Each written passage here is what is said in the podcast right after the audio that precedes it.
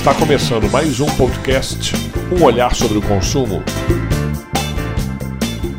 Olá, como especialista de marketing, devo admitir que o mundo é muito doido sob o ponto de vista de consumo.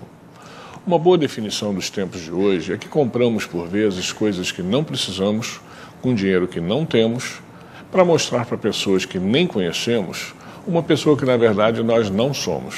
Dentro dessa ciranda de empenhar horas, dias, meses de trabalho na compra de algo que na verdade não é a nossa cara ou o nosso futuro, é indispensável o permanente monitoramento das decisões ou impulsos de compra, para que nos sobre algo e que possamos priorizar aquilo que faz sentido para nós, como itens que acendam um sorriso minimamente duradouro nos rostos de quem amamos ou no nosso próprio reflexo no espelho.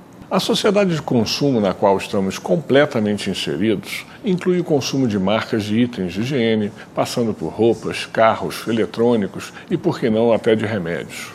Como especialista, resumo minhas dicas para evitar o excesso de consumo pela providência de nunca comprar por impulso, sempre refletir sobre o que não poderá comprar ao decidir por algo.